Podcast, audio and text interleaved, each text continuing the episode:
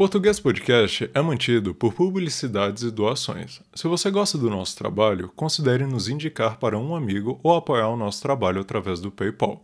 Basta procurar no nosso e-mail idioma.português.podcast.gmail.com e enviar a quantia que desejar. Este e-mail também é um canal para falar conosco. Envie sua crítica, sugestão de pauta ou abraço caloroso. Nós ficaremos muito felizes em recebê-los.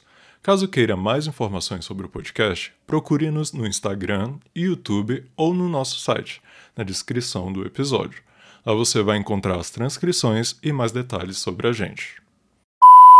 Olá, ouvinte, seja bem-vindo ao Português Podcast, o podcast semanal para você aprender português treinando sua escuta.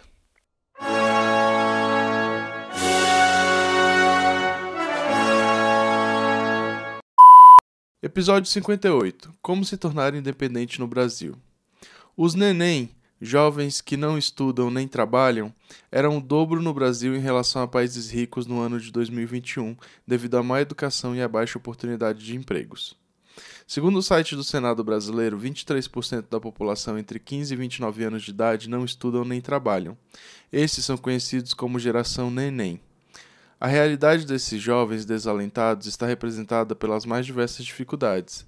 A maioria não encontra emprego devido à sua baixa escolaridade, o que nos remete a outro problema do Brasil: a alta taxa de evasão escolar ainda nos primeiros anos de estudo. A situação parece piorar quando nos referimos aos adultos desempregados. No ano de 2022, o número de desempregados no país estava aproximadamente em 12 milhões. Um dos principais problemas que o país enfrenta, além da economia que tem lidado com diversas crises, é o seu sistema educacional. Infelizmente, a escola não ajuda o estudante a pensar o seu currículo e o seu trabalho futuro. Em outras palavras, a escola não prepara o jovem.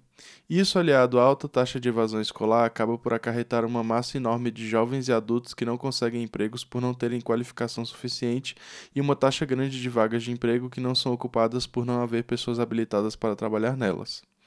Em breve falaremos mais sobre a fuga de cérebros e problemas de saúde com a depressão acarretadas pelo desalento. Não saia daí, ouvinte. O Português Podcast volta já. Assine o programa de roteiros do Português Podcast diretamente no nosso site. Ganhe acesso aos roteiros do podcast, revisados pós-gravações e aproveite para estudar e fixar o conteúdo aprendido. Assine o programa de roteiros do Português Podcast. É conteúdo que não acaba mais. Voltamos, ouvinte. A grande ansiedade causada pelo número de contas e gastos que devem ser pagos por todos os brasileiros diariamente e a falta de perspectiva de emprego e, consequentemente, de como pagar essas contas tem acarretado diversos problemas de saúde na população de desempregados e desalentados, que representa uma alta taxa da população brasileira.